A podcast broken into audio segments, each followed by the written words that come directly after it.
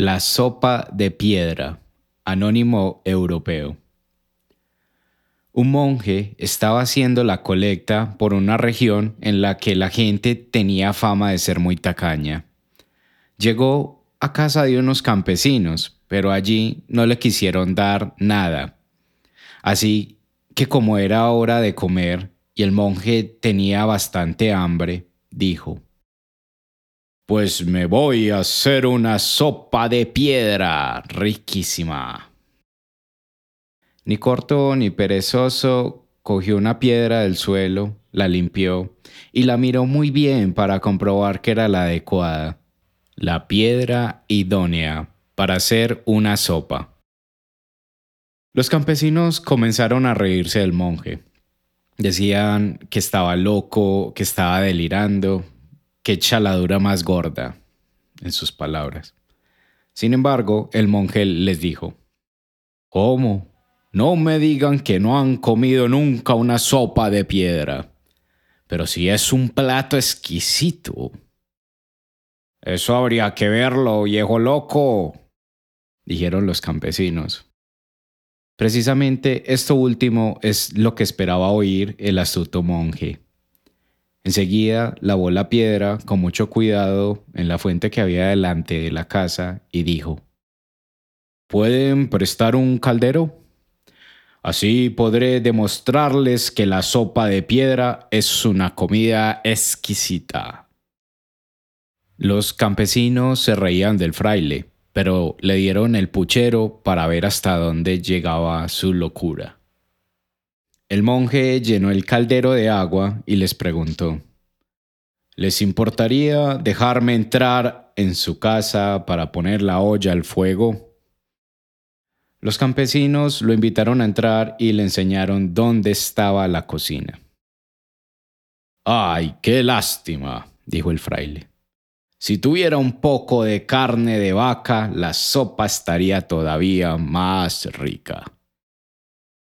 La madre de la familia le dio un trozo de carne ante la rechifla de toda su familia. El viejo la echó en la olla y removió el agua con la carne y la piedra. Al cabo de un ratito, probó el caldo. Está un poco sosa, le hace falta sal. Los campesinos le dieron sal.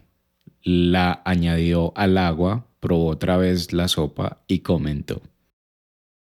Desde luego, si tuviéramos un poco de versa o alguna lechuga o papa, los ángeles se chuparían los dedos con esta sopa.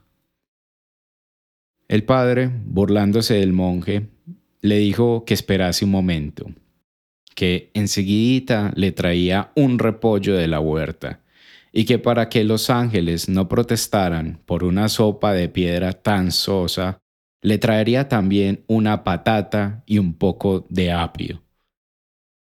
Desde luego, eso mejoraría muchísimo la sopa. Después de que el campesino le trajera las verduras, el viejo las lavó, troceó y echó dentro del caldero en el que el agua hervía ya a borbotones. Un poquito de chorizo y tendré una sopa de piedra digna de un rey.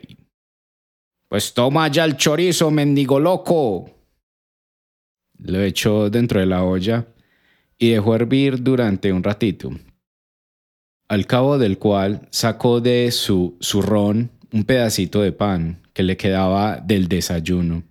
Se sentó en la mesa de la cocina y se puso a comer la sopa. La familia de campesinos lo miraba, y el fraile comía la carne y las verduras, mojaba su pan en el caldo y al final se lo bebía todo. No dejó en la olla ni una gota de sopa. Bueno, dejó la piedra. O eso creían los campesinos. Porque cuando terminó de comer, cogió el pedrusco, lo limpió con agua, secó con un paño de la cocina y se lo guardó en la bolsa. Hermano, le dijo la campesina, ¿para qué te guardas la piedra? Pues por si tengo que volver a usarlo otro día. Dios los guarde familia. Adiós.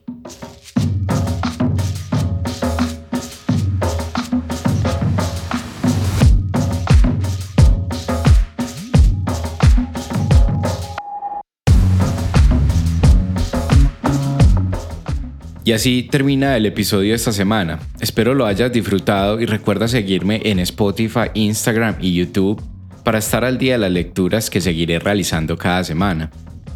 No siendo más, te deseo un maravilloso y excelente día y espero entretenerte nuevamente la próxima semana con una nueva lectura. Chao.